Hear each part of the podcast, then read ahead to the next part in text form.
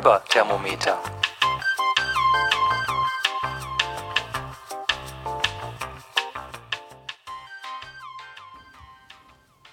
Ich begrüße euch zum Fiber-Thermometer Folge 12. Mit dieser Folge ist der Podcast nun jetzt mehr oder weniger ein Jahr alt. Und ähm, ja, ich hätte mir gewünscht, ich schaffe mehr als zwölf Folgen, aber das ist mal wieder zum einen mein Perfektionismus geschuldet und zum anderen meiner Verpeiltheit und ähm, ja, verschiedenen Dingen, dass ich ähm, das nicht immer so schnell geschafft habe, hier Audio rauszuhauen, wie ich das eigentlich gerne gehabt hätte. Auf jeden Fall war die letzte Folge, die jetzt auch schon wieder viel zu lange her ist, ähm, ich glaube die Juli-Folge zum Thema Rosie Greenwool. Und ähm, die hat euch scheinbar sehr gut gefallen, gerade wegen des Interviews. Und so habe ich ziemlich viel Rückmeldung gekriegt, wofür ich mich herzlich bedanke. Und weil das Thema Interview so gut angekommen ist, würde ich auch gerne häufiger jemanden auf dem Podcast haben, der sich mal mit zu Wort meldet. Ich habe da so ein bisschen was an Anfragen laufen, aber ähm, nicht jeder hört sich gerne ähm, in Audio und so ist leider das ein oder andere noch in der Pipeline, wo ich auch nicht weiß, ob sich noch zurückgemeldet wird. So, was die Rückmeldung angeht, muss ich ein ganz besonders großes Dankeschön an drei Leute loswerden. Zum einen an eine Hörerin, die nicht extra genannt werden will, hat sie gesagt, ähm, aber du weißt, wer du bist, für Kaffee und Kuchen. An Steffi für das tolle E-Book, das hat mich echt umgehauen. Und für Ziska für den tollen Podcast an sich. Ähm, ganz, ganz viel Inspiration und vor allem ähm, die Verlinkung und Nennung in Folge 122. Eh eine schöne Folge, also unbedingt hören gehen. Aber ähm, ja, hat mich halt auch besonders gefreut. Außerdem ähm, geht ein Dankeschön an Diana, Martina, Manu und Elli, Julia und Eva, Heidi und Elke, Konstanze, Beate, Daniela, Simin, Jule, Lydia, Tini, Micha, Andrea, Katharina, Steffi, Barbara, Karin, Katrin, Petra, Zimt, zwei Zicke, Rosmarie, Katharina. Genau, damit müsste ich, obwohl ich sie nicht alle habe, jetzt eigentlich alle haben. Und dann kommen wir mal zu dem, was ich heute mitgebracht habe. Ähm, ja, also insgesamt wird die Folge relativ stricklastig oder vielleicht stricklastiger als sonst. Also Stricken gibt's, Spinnen gibt's, unter anderem auch mit Hörerfragen drin. Dann habe ich ein bisschen was für unterwegs und ein Lost in Translation. Genau, und eigentlich hätte ich noch gerne einen Pick des Tages gemacht, aber den habe ich nicht geschafft vorzubereiten. Den muss ich aufs nächste Mal vertagen. Sonst wird das hier ja nie was. Ach ja, und dies und das. Dies und das habe ich auch mitgebracht dies und das. Dies und das, das ist ja so typischerweise die Rubrik für alles und nix. Ähm, da wollte ich einfach ein bisschen so erzählen, was mir in der letzten Zeit alles äh, widerfahren ist. Ähm, ein ganz großer Block im, äh, zum Anfang des Septembers, also Ende August, Anfang September, war mein Urlaub in ähm, Irland. Das war ein Fotoworkshop von Chris, wo ich sozusagen ähm, mal wieder mitgereist bin. Das ist ja, das sind immer die Anlässe, zu denen ich ähm, um die Welt komme, sozusagen, indem ich ihn bei seinen Foto, ähm, Fotoreisen und Fotoworkshops begleite. Wenn man mit einem Selbstständigen liiert ist, dann ähm, muss man, also muss man ist übertrieben. Also dann hat man zum einen in dem Fall, äh, in meinem Fall die Chance natürlich ähm, wirklich rumzukommen. Aber andererseits ist es auch so, dass dass viele Urlaube halt eben nur für einen von uns beiden theoretisch Urlaub sind. Chris muss halt arbeiten und die sind sehr, sehr eng getaktet, so dass ich manchmal auch mich an ein paar Tagen dann mal aus der Workshop-Routine rausziehen muss, um einfach mal durchzuschnaufen und auszuschlafen. Aber nichtsdestoweniger trotz sind die immer total klasse und Irland, es gehört ja zu meinen Lieblingszielen. Ähm, ich bin sehr verliebt in Irland und äh, in dem speziellen Fall waren wir jetzt an der Nord- am nordwestlichen Zipfel der Republik, nämlich in Donegal. Und das ist ja auch eine Region mit einer gewissen Wollhistorie sozusagen. Und so konnte ich es mir nicht entgehen lassen, auch ein kleines bisschen in Sachen Wolle ähm, unterwegs zu sein, so an den Tagen, wo halt eben nicht Fotoworkshop war. Und ich habe tatsächlich an einem Tag einen sehr tollen Ausflug gemacht und habe dort eineinhalb Stunden Audio aufgenommen das kann ich euch aber leider noch nicht mitbringen. Das muss nämlich noch irgendwie verarbeitet und geschnitten und zum Teil auch übersetzt werden.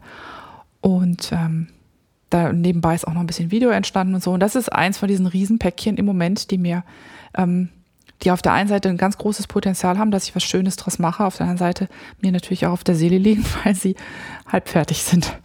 Und ähm, das Thema Halbfertigkeit ist im Moment irgendwas, was mich, was mich ein bisschen begleitet und was mich unfassbar stresst.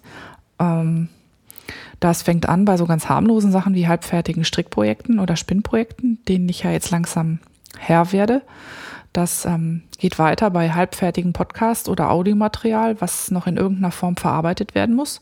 Also auch dieser Podcast ist nicht in einem Rutsch entstanden und ähm, also nicht wundern, wenn manche Zeitangaben etwas komisch wirken. Ähm, da, das ist auch so ein, also ich habe da an der Stelle irgendwie momentan zu viele Eisen im Feuer und zu viele Ideen und äh, die bilden einen Stau, weil ich nicht die Zeit habe, das richtig abzuarbeiten. Also ich habe quasi ähm, auf, mit der Autobahnmetapher, ich habe hier eine Wanderbaustelle in Sachen Zeit und äh, immer wenn viel Verkehr ist, ähm, bilden sich dahinter große Knubbel. Und das ist gerade so ein bisschen ähm, in meinem in meiner Freizeit das Thema, also außerhalb meines sozusagen täglichen Arbeitslebens, das ohnehin schon lang und energieraubend genug ist. Und so habe ich, wie gesagt, ich habe halbfertig, ich habe Wolliges, was halbfertig ist, ich habe Audio, was halbfertig ist, ich habe eine Ausstellung gemacht, die habe ich dann gerade noch rechtzeitig zur, in Anführungszeichen, Eröffnung oder Vernissage fertig bekommen. Aber das hat dazu geführt, dass ich ganz viel Filme aus dem Urlaub noch unentwickelt liegen habe, die ich eigentlich machen möchte oder die ich entwickeln möchte und, und online stellen möchte. Ich habe einen anderen Podcast zum Thema Fotografie halbfertig rumliegen und, und, und. Und dann verreise ich ja nächste Woche und meine Reisevorbereitungen sind auch erst halb fertig und ich weiß auch nicht. Also im Moment bekomme ich mich selber ein ähm, bisschen schlecht voneinander und müsste, glaube ich, mal versuchen, vom Multitasken wieder aufs Eins nach dem anderen umzusteigen, damit das irgendwie alles, alles was wird.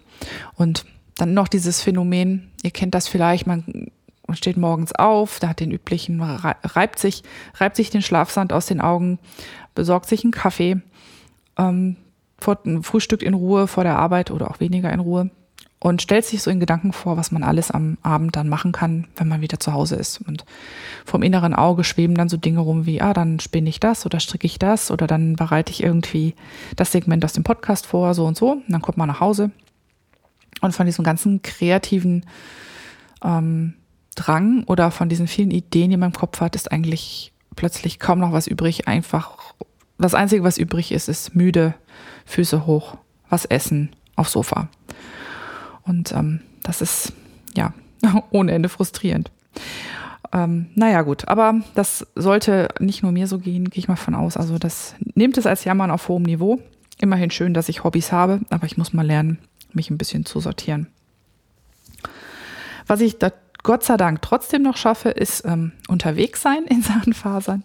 Und ähm, weil die Unterwegsrubrik ähm, zum Zeitpunkt dieses Wochenendes schon gefüllt war, sei hier noch kurz erwähnt, dass gestern wieder Dornröschenwolle Hoffest war. Und das war wie immer super schön. Wir hatten tolles Wetter. Dank an Heidi, die immer so schön den Teller leer gegessen hat. Es war tatsächlich sonnig, nach mehreren Tagen Regen hier in der Region Hannover. Also wenn, wenn ich Regen sage, dann meine ich ähm, eimerweise Wasser vom Himmel. Und so war es zwar klar und kühl, also ich glaube, wir haben selten über 12, 13 Grad gehabt, aber die Sonne hat den ganzen Tag vom Himmel gebrüllt und das war super. Und ähm, da sind äh, dieses Mal ziemlich viele Yetis aufgelaufen. Und zwar waren Jerina alias Katrin, Fünkchen alias Eva, Heidi alias Ruminchen, Natalie alias Juniperbusch, Frauke alias Cheyenne und Karin alias Casterkamper 4 Textil, wenn ich das jetzt richtig zusammengekratzt habe, ähm, haben sich dort getroffen auf den Schwatz und aufs Kennenlernen. Also manche kannten sich schon, andere kannten sich nicht. Und wir hatten einfach einen tollen Austausch. Wir haben zusammengesessen in verschiedenen Grüppchen, gelacht, äh, gelacht, erzählt, gehandarbeitet, ähm, noch mehr gelacht, äh, zwischendurch Kuchen gegessen ähm, und natürlich Wolle geshoppt, wie konnte es anders sein? Oder Bets gekurbelt an der Kadiermaschine. Und ähm, das ähm, hat sehr, sehr viel Spaß gemacht. Also ich finde das immer etwas, was einem ganz viel Energie auch zurückgibt, wenn man, wenn man Menschen trifft, die dasselbe Hobby teilen. Und ähm, ich finde es auch immer toll, wenn Internet und reales Leben Also für mich sind es eigentlich nicht zwei Welten, aber wenn sie sich treffen und ähm, sich tüchtig durchmischen, das ist einfach total schön. Frau Wo aus Po war auch wieder da und ähm, so haben wir zusammen gegluckt und unserem faserigen Hobby gefrönt. Dann habe ich eigentlich heute äh, noch sowas wie Errata. Ähm, wenn das häufiger vorkommt, dann muss ich ganz dringend eine eigene Rubrik aufmachen. Aber solange passt es noch unter dies und das. Und zwar hat mich Martina angemeldet und sie hat vollkommen recht. Ich habe, ich glaube, es war in Folge 8 oder 9, habe ich gesagt, Cochineal-Körnchen wären Raupen. Das ist natürlich kompletter Blödsinn, da hat sie recht. Ähm, und zwar ist es Cochineal sind Schildläuse, die ähm, zerdrückt werden, um rote Farbe zu bekommen. Dann gab es noch eine andere Errata, also einen anderen Hinweis auf eine Ungenauigkeit auch aus dem Bereich Pflanzenfärbung. Da ging es um ähm, meine nicht ganz präzise Ausdrucksweise beim Thema Beizen und äh, Zusätze zum Beizen. Das möchte ich separat nochmal korrigieren. Dafür muss ich mich da erstmal nochmal einlesen. Ähm, nur so viel. Es hat jetzt erstmal auf euch nicht besonders viel. Also es hat aufs Tun nicht so furchtbar viel Auswirkungen, aber es ist in der Theorie halt nicht super, super korrekt und da könnte man noch ein bisschen was zu loswerden, aber da muss ich erst noch mal ein bisschen recherchieren. Ja, und dann läuft im Moment ja noch der Faser-Adventskalender an.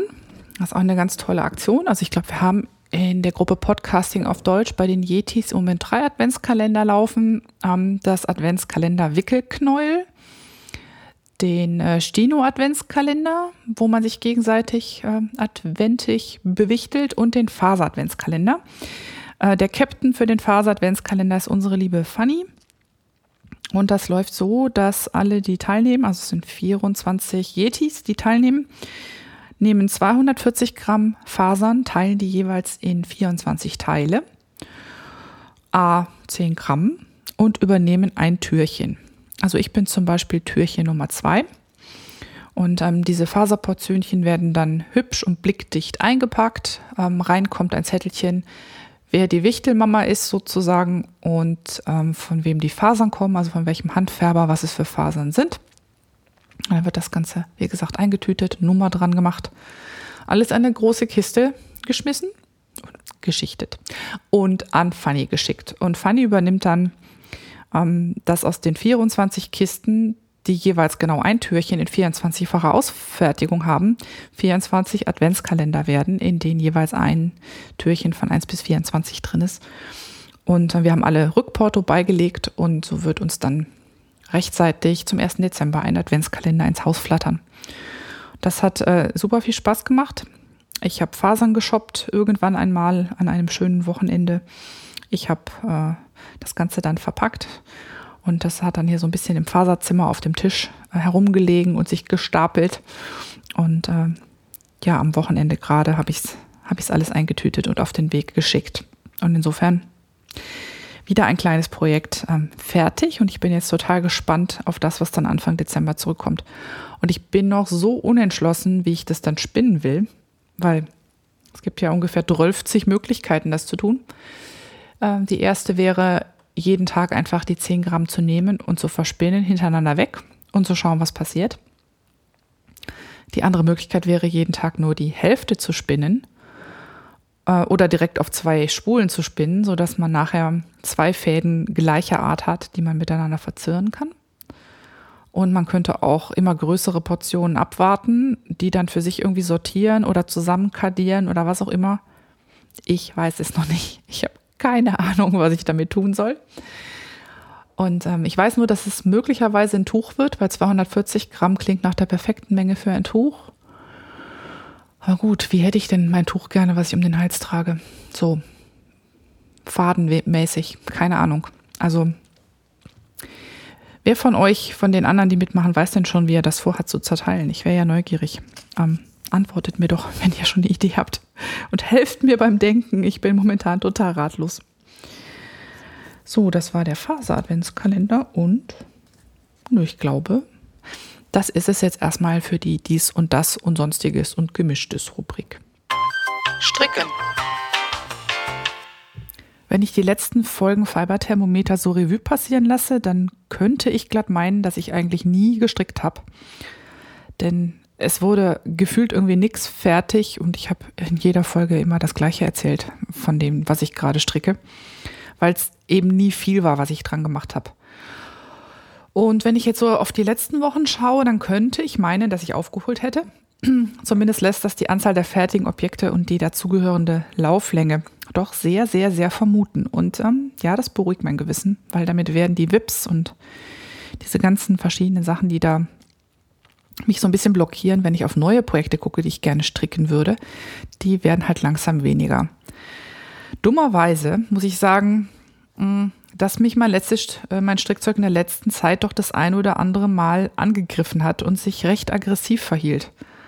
Oder beziehungsweise ähm, ich habe mich selbst angegriffen, weil ich ja nichts dazulerne und weil ich doch ähm, erkenne, dass ich eigentlich ein sehr bockiger Mensch sein kann.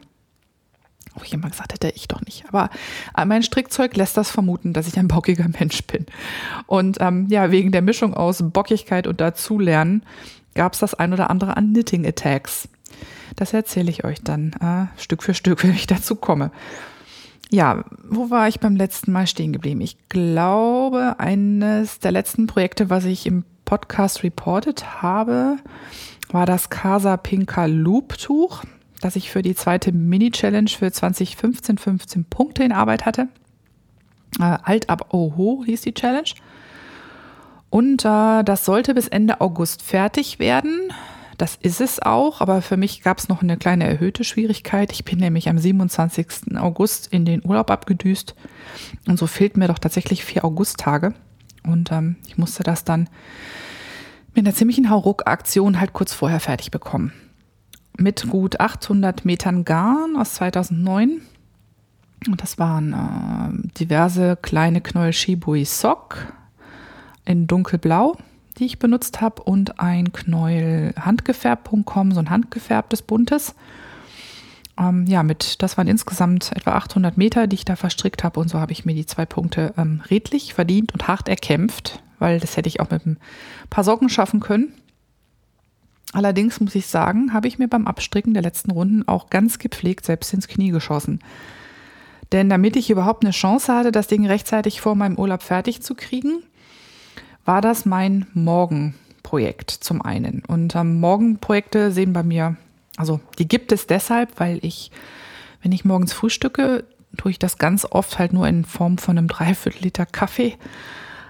Aber ich begleite den Kaffee total gerne mit ein bisschen, mit ein bisschen Stricken. Also ich nenne das manchmal spöttisch mein Strick-Yoga weil ich festgestellt habe, dass äh, mich das wirklich schön auf den Tag einstimmt. Also schon mal so ein bisschen mit den Nadeln geklappert zu haben, wirkt sich wirklich auf meine Gelassenheit und Unaufgeregtheit aus. Insofern ist es so, dass ich das halt versuche, jetzt jeden Morgen zu machen. Und in dem Fall hatte ich halt äh, das Loop-Tuch äh, in der Küche an den Haken gehängt, damit ich das immer in Reichweite hatte und rechtzeitig daran halt weiterkam. Zusätzlich habe ich da noch so eine Dienstfahrt gehabt, so eine knappe Woche, bevor ich in den Urlaub bin, nach Regensburg. Und äh, da habe ich mir das auch mitgenommen, denn Regensburg, Hannover, das sind ungefähr im Zug so um und bei vier, viereinhalb Stunden. Und äh, ja, das ist natürlich sterbenslangweilig, vor allem dann, wenn man ähm, den Laptop zuklappt, weil man nichts mehr zu arbeiten hat oder weil die Internetverbindung so lausig ist. Da muss man sich ja irgendwie behelfen. Und typischerweise ist das dann was, wo ich mir dann ein Hörbuch in die Ohren stöpsel und was zu stricken rausziehe. Und ja, da normalerweise sind es kleine Projekte, die wenig Platz wegnehmen in der Handtasche, aber nun gut, das Tuch musste fertig werden, also ist ähm, Loop mitgekommen. Und vorbereitet, wie ich so bin, habe ich natürlich auch die zweite Nadel eingesteckt, die ich brauchte, um die krausrechte Kante am Schluss zu stricken. Die sollte nämlich in einer Nadelstärke gestrickt werden. Hm. Dummerweise hatte ich eine größere Nadel dabei und nicht eine kleinere. Ähm, nicht, weil ich mich vergriffen hätte, sondern weil ich einfach blöd bin. Ich hatte aus irgendeinem Grund den Kopf, ich bräuchte eine größere. Ähm, aber da die Nadelstärke gewechselt werden sollte, damit die krausrechte Kante nicht umklappt, hätte ich mir mit ein bisschen logischem Denken auch ähm, vorstellen können, dass das wahrscheinlich eine kleinere und nicht eine größere Nadel ist. Äh, ja, andere Geschichte. Ich und das logische Denken. Aber okay. Ähm, jetzt war ich nun gerade so schön in Schwung. Und schließlich drängelt ja die Deadline und im Zug ist es ja auch total langweilig. Ähm, ich dann so, boah, was soll schon groß passieren? Ich kann ja jetzt nicht aufhören. Und die Borte vom Tuch so, umklapp. Und natürlich, ähm, wie üblich, habe ich mich bis zum Ende des Tuchs und dem ewig langen I-Cord-Abschluss in Verdrängung geübt. Ich finde es irgendwie total spannend, wie das immer funktioniert mit dem Verdrängen. Also ich konnte von Anfang an sehen, also quasi ab der zweiten Reihe in dieser krausrechten Borte, dass es umklappen würde. Aber aufribbeln? Hm, aufribbeln nicht? Niemals. Vielleicht ist es ja alles doch nicht so schlimm. Oder alternativ dazu auch gerne genommen, ach, das blockt sich schon raus. Und ähm, ja, blockt sich natürlich nicht raus, aber egal. Das Tuch ist nun fertig, aber ehrlich gesagt gefällt es mir nicht. Also nicht nur, weil die Borte umklappt, sondern auch, ähm, also das Muster, wie die farbigen Reihen durch diese Loops so wirklich sehr plastisch auf dem dunklen Untergrund sitzen, finde ich total schön, finde ich voll eine coole Lösung, um diese massenhaft handgefärbten Stränge, die man so rumfliegen hat, sinnvoll einzusetzen, wenn man den keine Socken draus machen will. Aber die Form vom Tuch sagt mir irgendwie gar nicht zu. Also das ist so ein, ja, so ein Kreissegment, was aber ganz lang und ganz schmal ist. Und weil ich nun mal dazu tendiere, solche Tücher mit der breiten Seite nach vorne zu tragen und nicht halt hinten über den Rücken zu legen, passt es irgendwie nicht zu der Art und Weise, wie ich das trage. Und ähm, blöderweise hätte ich mir das natürlich auch denken können. Also ich meine, es gibt ja nun Fotos genug im Netz. Ne? Aber ja, ähm, haben auch da wieder nicht nachgedacht und ähm, sowas kommt dann von sowas. Falls ich es denn doch nochmal blocke, also alles außer der Borte, dann werde ich den Loop eher wie ein Schal tragen. Also so halb umfalten und dann die Enden durch die entstehende Schlaufe ziehen. Ähm, denn ansonsten wüsste ich, glaube ich, nicht, was ich mir damit tun sollte. Dann kommt allerdings, das habe ich ausprobiert, das Muster super schön raus. Und dass das nicht symmetrisch ist in dem Moment, ist dann, also symmetrisch für diese Faltung, äh, ist es dann eigentlich auch egal. Aber so ein bisschen ist bei mir jetzt die Motivation raus, das zu blocken, weil erstens ist es eh schon riesig, ungeblockt. Und ähm, es würde also nur noch, es würde nur noch riesiger. Also ich glaube, das ist weit über, also es ist höher als ich. Wenn ich es wenn von, der, von der Spitze runterhängen lasse, dann kann ich es, glaube ich, fast am ausgestreckten Arm halten und es kommt trotzdem nach unten auf den Boden. Wenn ich es blocke, könnte ich es versuchen, in die Breite zu blocken, aber irgendwie äh, so richtig, ähm, so richtig will ich gerade nicht, glaube ich. Naja, ähm, somit zwei Punkte kassiert und ähm, gerade noch rechtzeitig. Und heute habe ich dann auch endlich, nee, gestern habe ich dann auch endlich mal das Reverie-Projekt dafür ähm, beendet. Also das äh, Foto eingepflegt, was ich nur so in den, in den Foren-Thread geschubst hatte, ähm, die Tags reingetan und das Projekt auf Finish gesetzt, obwohl das Tuch faktisch ähm, fertig und fotografiert ist seit Ende August. Bisschen erfreulicher sind da meine Baskets of Berry Socks. Also das sind ähm, die Socken, die ich auf meinem Southdown gestrickt habe. Ähm, Im Basket Weave Muster aus der Little Box of Socks. Die hatte ich mir für den Irlandurlaub als Reiseprojekt mitgenommen.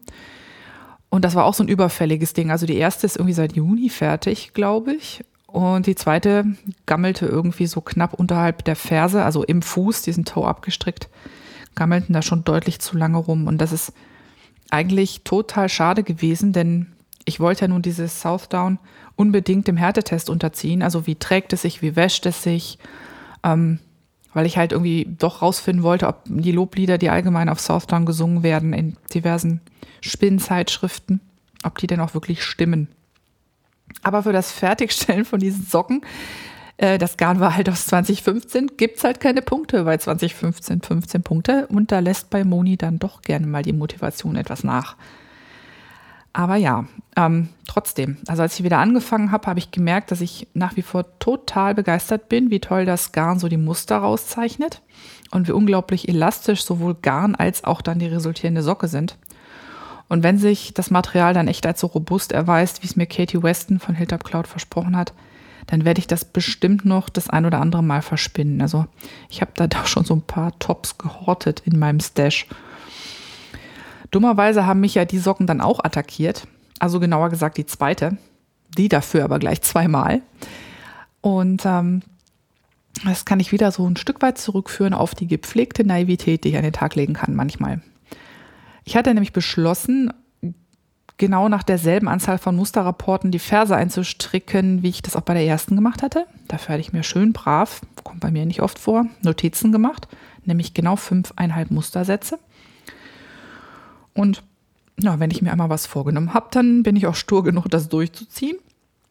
Und obwohl es mir schon die ganze Zeit so vorkam, als wäre die zweite Hälfte des Garns irgendwie einen Zacken dicker als die erste, habe ich einfach weitergemacht und gestrickt und gestrickt und fünfeinhalb Rapporte und dann die Ferse und so. Und ja, ähm, ich habe ja schon mal erzählt, dass äh, ich bei Socken aus selbstgesponnen meistens von der Spitze zum Bündchen stricke. Und deshalb hatte ich halt den Strang wie immer nach Gewicht in zwei möglichst gleich große Knäuel gewickelt. Und wie Wagen das so an sich haben oder überhaupt das so in der Natur der Dinge liegt, sind diese zwei Knäule dann am Ende nicht immer exakt gleich schwer. Also das kann dann sein, so beim finalen Auswiegen, dass die so zwei Gramm oder so, manchmal ein bisschen mehr, manchmal ein bisschen weniger unterschiedlich sind. Und dann mache ich es immer, immer, immer, immer, immer so, dass ich mit dem leuchte, leichteren Knäuel anfange, weil ich dann davon ausgehe, dass ich es auf jeden Fall schaffe, zwei gleich lange Socken zu stricken. Also leichter gleich weniger Wolle. Ne? Klappte auch bisher immer bloß dieses Mal äh, nicht, weil die Lauflänge der beiden Wollkuchen dann doch unterschiedlich war. Ein bisschen wäre ja nicht schlimm, aber die war definitiv zu unterschiedlich. Zuerst fiel es mir dann so drei Zentimeter oberhalb der Ferse im zweiten Socken auf. Das war der Moment, wo ich nämlich dann endlich mal mit der Verdrängung aufgehört habe und auf die Idee gekommen bin, ich könnte die beiden Socken ja mal übereinander legen. Weil die zweite Socke kam mir eigentlich die ganze Zeit im Fuß verdächtig lang vor und dann fiel mir auf, dass Nummer zwei dann doch ein klitze, klitze, klitze, klitze kleines bisschen länger war als die erste. Also das klitzekleine bisschen von ungefähr zweieinhalb Zentimetern. Hm. Jetzt ist mir sowas ja schon mal passiert, nämlich hm, vor ungefähr zwei Jahren oder so oder eineinhalb bei meinen handgesponnenen Retangulo-Socken. Aber da war der Unterschied so ungefähr eineinhalb Zentimeter und den konnte ich mit Hilfe einer 40 Grad Wäsche problemlos wegmacgyvern. Bei zweieinhalb Zentimetern hätte ich wohl den Trumpf einer 60 Grad Wäsche ziehen müssen und das wollte ich dann dem Southdown doch nicht zumuten. Also musste das Ribbelmonster ran und das ist für mich echt schlimm. Ich weiß ja, von euch gibt es ganz viele, die ständig ribbeln und ähm, äh, das auch immer schön im Podcast erzählen, aber ich kann das irgendwie nicht. Ich finde Ribbeln furchtbar. Und gar nicht unbedingt, weil ich da am Garn ziehe und irgendwie Laufmeter um Laufmeter verschwindet, sondern weil ich das Wiederaufsammeln der Maschen total hasse. Wenn es was glattrechtes ist, was ich stricke, dann mache ich das genau wegen dem Hass total oft so, dass ich halt mit einer Rundstricknadel dann an der Stelle, wo ich dann landen will, schon mal ähm, die Maschen aufnehme, also bevor ich ribbel und dann einfach am Faden ziehe und so lange, bis halt äh, ich quasi unten an der Nadel ankomme und dann sitzen die Maschen gleich an der richtigen Stelle und die Gefahr, dass einem zwischenzeitlich was wegrodelt, ist nicht da, weil man konnte das in aller Ruhe, Ruhe vorher machen. Ja, das ist aber beim äh, so, so einem Muster aus glatt rechts und ähm, kraus rechts ist das einfach total schwierig, weil oder eigentlich fast nicht möglich, weil das so strukturiert ist, dass man nie so genau weiß, wo sitzt die Masche jetzt eigentlich, die ich aufnehmen müsste. Also habe ich einfach Nadeln rausgezogen und runtergeribbelt. Ähm, und da habe ich also den, den Schaft geribbelt, die Ferse geribbelt und dann gleich unten am Fuß einen kompletten Mustersatz rausgenommen. Und dann äh, mühevoll und fluchend die einzelnen Maschen wieder aufgenommen. Und weil das Southdown so verflixt elastisch ist, ähm, passiert es auch wirklich, dass die Maschen regelmäßig immer gleich ein bis zwei Etagen tiefer rutschen, als sie eigentlich sollten, während man sie dann gerade wieder beim Aufsammeln ist. Nun gut, aber irgendwann ist es ja eigentlich nur eine Frage der Geduld. Hatte ich das dann alles wieder auf den Nadeln, auch wieder ordentlich über die Nadelspielnadeln verteilt und habe dann angefangen, das Ganze wieder hochzustricken. Also Ferse wieder dran und dann durch das geribbelte Garn nach oben wieder vorgearbeitet, so lange, bis äh, ich den verlorenen Boden wieder gut gemacht hatte. Ist überhaupt das allercoolste Gefühl, wenn man so nach so einer Ribbelaktion dann am Ende von dem von dem gekräuselten Garn gelandet ist und weiß, dass man wieder vorwärts arbeitet, statt einfach nur hinterher zu, hinterher zu wursteln. Aber wie ich dann da war, sozusagen an der Stelle, wo das glatte Garn wieder anfing, hat sich ziemlich bald gezeigt, dass ich nie, nie, niemals, nimmer, nie, nicht ähm, die Schaftlänge von Socke 1 erreichen würde. Und das war während der Rückfahrt und dann habe ich halt gepflegt auf der Rückreise eine Partie Yarn Chicken gespielt. Und am Ende musste ich für den Schaft von der zweiten Socke tatsächlich wieder einen kompletten Mustersatz rausnehmen und noch das Bündchen verkürzen. Und bin dann während der Reise so bei ein paar Zentimeter Restgarn dann tatsächlich fertig geworden. Und dann ist die zweite Socke ungefähr zwei Zentimeter kürzer als die erste. Und ich habe kurz überlegt, ob ich Nummer eins oben aufmachen sollte, runterribbeln und verkürzen. Aber dafür war ich dann doch zu faul. Und ähm, dann hätte ich handgesponnenes Garn übrig gehabt, ja, und dann hätte ich auch nichts mitmachen können. Und weil mein Bündchen sowieso nur sehr selten beide gleichzeitig sieht, weil sie immer unter Hosenbeinen sind, trage ich die Socken lieber. Und ähm, bisher trage ich sie mit extrem großer Freude. Ich habe sie jetzt schon zweimal gewaschen, einmal Wollwaschgang und einmal so einen verkürzten normalen 30 Grad Waschgang, ähm, was den Socken null ausgemacht hat. Also die sind immer noch genauso crisp, die sind irgendwie gar nicht gefusselt und auch nicht gefilzt. Und ich habe sie ausgiebig getragen, nämlich mehrere Tage hintereinander so äh, immer im Feierabend. Ich wohne ja in einem Altbau, da trägt man oder trägt Frau sehr, sehr gerne Socken auch im Sommer, weil es abends dann halt doch mal ein bisschen fußkalt werden kann.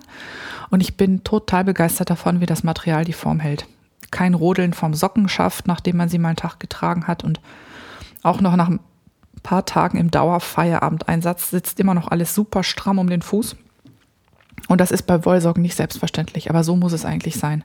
Also wenn ich was hasse, dann sind das labbrige Socken, das geht irgendwie gar nicht. Und so kann ich sagen, ja, die haben mich angefallen, die Socken. Und sie sind auch nicht gleich lang, aber sind trotzdem definitiv ein Erfolgsprojekt. Und ähm, jetzt bin ich mal gespannt, wie die Langzeithaltbarkeit ist, aber ich habe ein sehr, sehr gutes Gefühl dabei.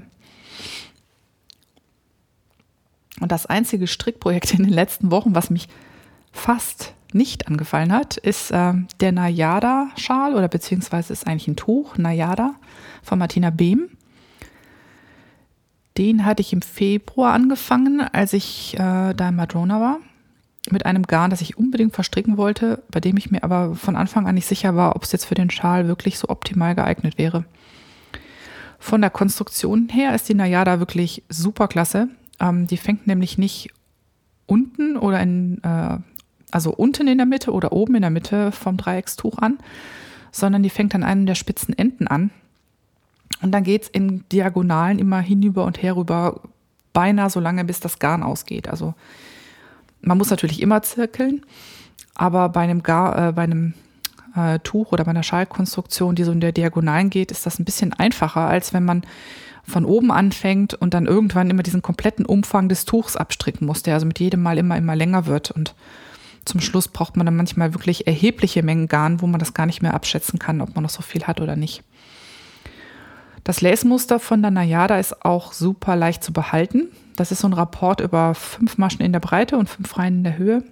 Und das prägt sich echt ratzfatz ein. Und so gesehen ist das ein Projekt, was so ein kleines bisschen was hermacht, aber was ähm, wirklich auch mindless ist. Wenn man einmal das Muster hat, dann ist das ein tolles Reiseprojekt.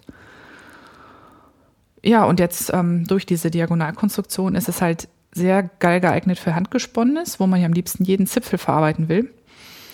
Und ähm, so habe ich mir dann auch gedacht, dass ich dafür eins meiner handgesponnenen Garne benutze. Ähm, das Ausgangsmaterial ursprünglich waren Farbverlaufsbeds von Unuko in Merino Tussa. Und die hatte ich geteilt und zu dicken Rolex gedreht und dann am langen Auszug gesponnen.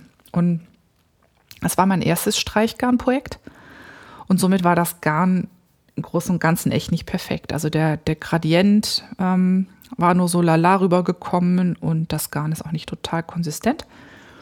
Aber es hat diese typische Charakteristik von Streichgarn. Es ist halt fluffig und hat viel Luft eingeschlossen und durch die rüde Nachbehandlung, die ich ihm habe angedeihen lassen, also so heiß-kalte Wechselbäder und anschließende Treppengeländerprügel, ist es toll plüschig geworden. Und Das fühlt sich einfach total schön an und sieht auch hübsch aus. Aber ich war mir eben nicht sicher, wie das Lace-Muster mit der Plüschigkeit zur Geltung kommen würde. Und so war es so, dass ich zwar auf der einen Seite das unbedingt äh, darin stricken wollte, weil halt Konstruktion und Handgesponnen, das war halt irgendwie perfekt, so um den letzten Rest Garn zu nutzen. Aber von Anfang an war der Schal so ein bisschen ein ungeliebtes Projekt, weil ich immer überlegt habe, ach jetzt, ne, Lace, das ist ja doch ein bisschen weniger klar definiert als sonst durch dieses Plüschige. Und so ein bisschen war es halt das hässliche Endline unter meinen Projekten sozusagen.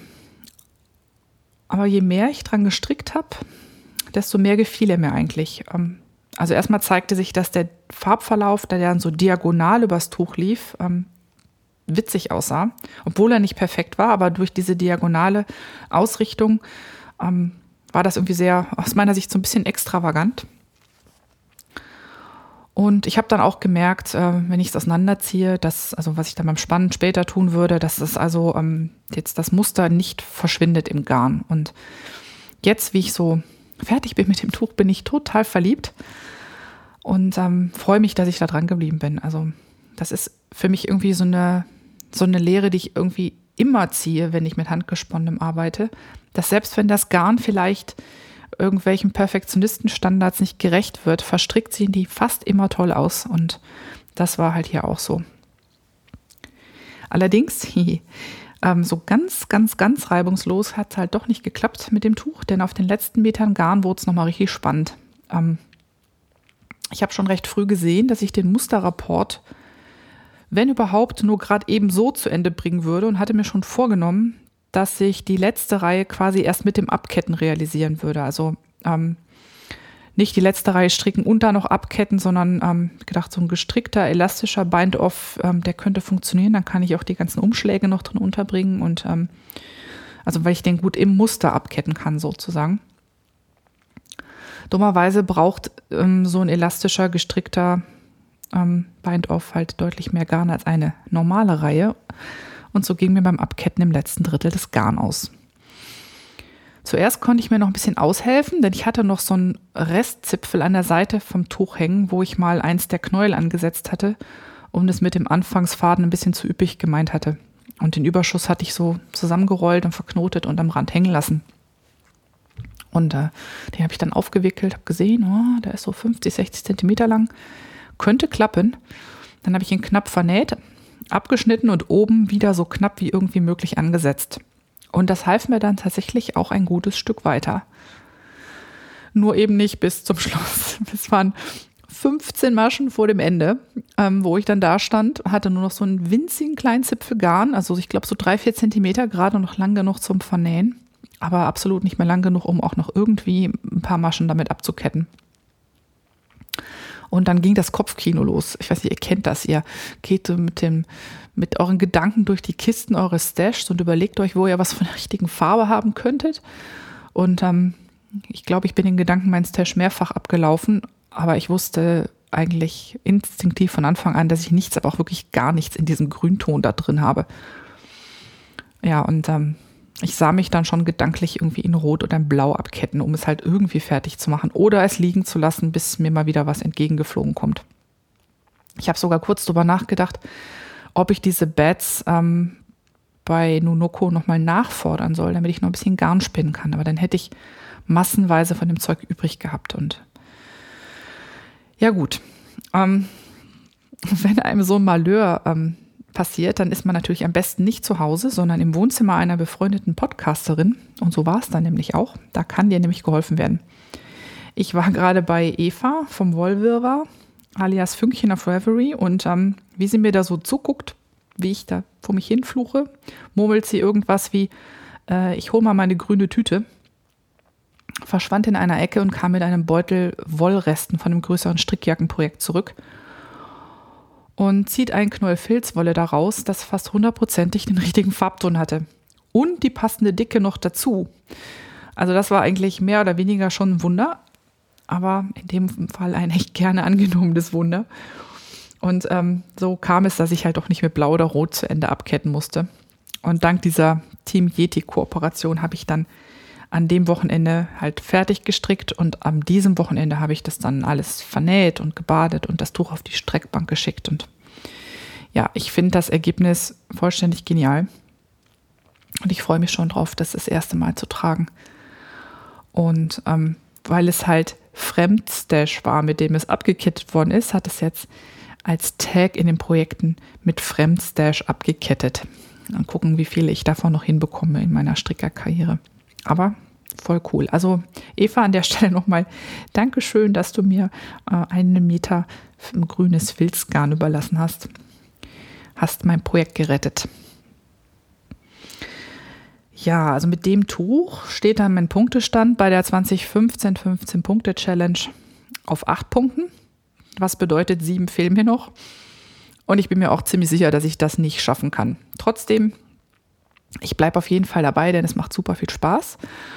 Und bei der Größe meines Stashs ähm, ist es auch in jedem Fall für einen guten Zweck. Was auch immer weg kann, also was ich, was ich auch noch schaffe, jeder Zentimeter ist willkommen und sollte es sowas ähnliches nächstes Jahr wieder geben, werde ich ganz sicher wieder dabei sein, denn ich muss dringend mehr aus meinem Stash gebrauchen. Ich habe da so viele schöne Sachen. Und weil das so ist, ähm, mache ich jetzt auch bei der dritten Mini-Challenge mit. Die heißt Ende gut, alles gut und da geht es um Langzeit-UFOs. Und ich habe nur noch ein UFO, aber das ist tatsächlich auch ein eins, was schon sehr, sehr lange ruht. Und ähm, deshalb habe ich den angefangenen Funky Grandpa Cardigan wieder rausgekramt. Den habe ich im Januar oder Februar 2014 angeschlagen und dann erst super motiviert den ersten Teil vom Rücken gestrickt, bis die Maschen stillgelegt werden. Und dann habe ich mit der rechten Frontseite angefangen. Und dann brauchte ich mal eben ein unkompliziertes Reiseprojekt für irgendwie auch wieder eine Dienstreise. Ich glaube, ich bin da, glaube ich, nach Asien geflogen oder so. Und dann habe ich den zur Seite gelegt, auch nur mal eben, weil ich irgendwie nichts mitnehmen wollte, wo ich mit Hilfe von Google-Tabellen die verschiedenen und gleichzeitig erfolgenden Nacken- und Ärmellochzunahmen nachhalten musste. Aber wenn sowas einmal rumliegt, dann finde ich es immer total schwer, wieder anzufangen. Und je länger es liegt, desto schwerer wird es. Und ähm, je länger es liegt, desto schwerer wird es und desto schlechter wird das Gewissen. Na, aber gut, wenn man von Yetis einen Tritt in den Hintern bekommt und sei es nur in einer Reste-Challenge, dann ähm, habe ich mir das Ding nur vorgeknöpft, weil ob ich das bis zu Ende schaffe, weiß ich noch gar nicht, aber egal, jeder Meter zählt an der Stelle und ich glaube, wenn ich einmal richtig in Schwung bin, dann wird die Jacke auch fertig. Und wenn sie dann halt später fertig wird, aber sie wird auf jeden Fall fertig. Und so wie sie im Moment da gelegen hat, ähm, war das nicht mal mehr sicher. Ich habe mir also das Muster gestern nochmal richtig gründlich durchgelesen. Habe ähm, mit Textmarker schön, wo ich es noch nicht gemacht habe, die Markierung für meine Größe, also die entsprechenden Passus jeweils ähm, hervorgehoben und dann mal geschaut, wo ich stehen geblieben war. Also Google-Tabelle auf, nochmal gezählt, ob die Zumark Zunahmen, die ich ähm, im Gestrick sehe, auch denen entsprechen, die ich in der Tabelle vermerkt habe. Und dann habe ich einmal tief durchgeatmet und wieder angefangen. Gefühlt, naja, bin ich noch so ein kleines bisschen wackelig und traue dem Frieden nicht. Aber ich stricke wieder. Und wenn alles gut geht und das, was ich gestern gestrickt habe, der Prüfung standhält, also der heutigen, dann fange ich dann heute irgendwann mit der linkeren, linken oberen Frontpartie an und kann dann hoffentlich bald die ähm, drei Einzelteile zusammen auf eine Nadel nehmen und mich am Rumpf abarbeiten. Das ist auch eigentlich so vom Muster her, muss mich wirklich wundern, dass das so lange rumliegt, weil das ist eine total hübsche Jacke. Das ist so ein ja, halt wie gesagt vom Schnitt so ein kleines bisschen großvatermäßig, also eher kastig im Schnitt, hat einen ganz tiefen V-Ausschnitt, der, weil ich äh, relativ stark beoberweitet bin, eigentlich für mich super vorteilhaft ist. Und er ist ansonsten aber halt eher so ein Unisex-Teil, finde ich. Also das ist irgendwie für mich ist der Schnitt irgendwie überhaupt nicht gegendert, sondern der ist äh, einfach perfekt für alle, ähm, die, die die Jacke mögen. Der ähm, der Korpus, also der Bodyteil, ist äh, in dem Fall im Original ähm, grau. Ich habe das auch übernommen. Die Ärmel sind dunkel und äh, über den unteren Teil der Ärmel sowie über den kompletten Rumpf läuft dann ein Streifenmuster mit einem Verlaufsgarn, also im Originalfall ein äh, Zauberball und den habe ich auch übernommen. Und das macht ähm, wirklich für ganz interessante Akzente in diesem eigentlich doch recht basic Teil sozusagen. Dummerweise ist es halt ein ähm, Erwachsenenstrickstück in Sockenwolle und in dem Fall ein Erwachsenenstrickstück für eine echt große und breite Erwachsene in Sockenwolle. Und das ist schon ein ziemliches Commitment. Da ähm, verstrickt man schon so ein paar Kilometer Garn. Und deshalb glaube ich nicht, dass ich es bis zum Ende der Challenge fertig kriegen werde. Aber wie gesagt, wenn es nur fertiger wird, habe ich schon gewonnen, weil dann mache ich sie mit Sicherheit auch ganz fertig. Wo ich ein bisschen gehadert habe, war auch ähm, nicht nur die Tatsache, dass ich, ähm, dass das Sockenwolle ist und ich streckenweise halt ein bisschen viel Zunahmen gleichzeitig koordinieren musste, sondern die Frage auch, wie gehe ich mit dem Zauberball um, also mit diesem Verlaufsgarn.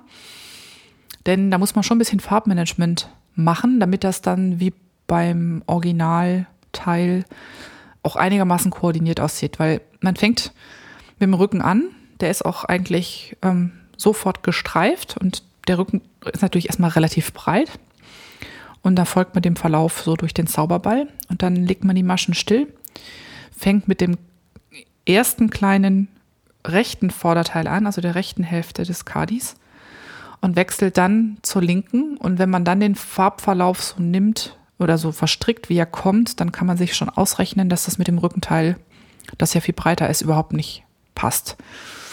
Das heißt, zum ersten, wenn man es gleichmäßig haben will, dann muss man erstmal gucken, dass man zwei Farbverläufe hat, die gleich verlaufen für das linke und das rechte Vorderteil. Das heißt, man wickelt den Zauberball entsprechend weit ab ähm, und wickelt dann zwei kleine Knolls äh, von der einen Seite des Verlaufs und anderen, der anderen Seite des Verlaufs, weil die Verläufe beim Zauberball sind symmetrisch.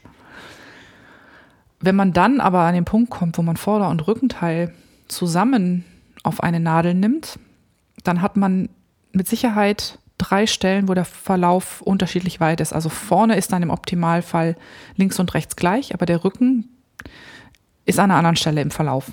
Das lässt sich fast nicht vermeiden. Und die Frage war jetzt, versuche ich das irgendwie hinzudrechseln, dass es möglichst gut auskommt? Oder bin ich vielleicht einfach kühn und ähm, lass den Zauberball, wie er ist und stricke das hintereinander weg und lebe da mit dem Ergebnis. Das könnte ja auch total witzig sein, wenn es so unregelmäßig ist. Da habe ich ein bisschen rumgeguckt in den Projekten, die es zum Funky Grandpa gibt. Habe geschaut, ob es Leute gibt, die das schon gemacht haben. Aber irgendwie waren alle ähm, entweder genauso symmetrieverliebt oder genauso feige wie ich. Auf jeden Fall habe ich nichts gefunden. Und habe mich dann damals auch entschieden, ähm, diese Wickelaktion zu machen, zumindest um links und rechts gleich zu kriegen. Und ja, ähm, das hatte ich dann, das wusste ich gar nicht mehr, dass ich das schon gemacht hatte, dass ich das schon geteilt und gewickelt hatte.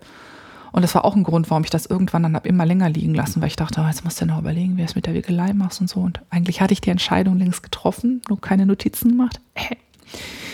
Nun ja, ähm, jetzt sieht so aus, als dass ich da zumindest versuche, wie gesagt, links und rechts zu matchen. Und dann werde ich, wenn die Sachen auf eine Nadel kommen, die drei Teile, halt schauen, dass ich einen Punkt im Verlauf finde, der irgendwie zu beidem passt. Also der nicht komplett ein harter Bruch hinten im Rücken ist und der möglichst fließend vorne an die beiden Vorderteile anschließt. Ich muss mal gucken. Aber das kriege ich dann auch noch hin, hoffe ich.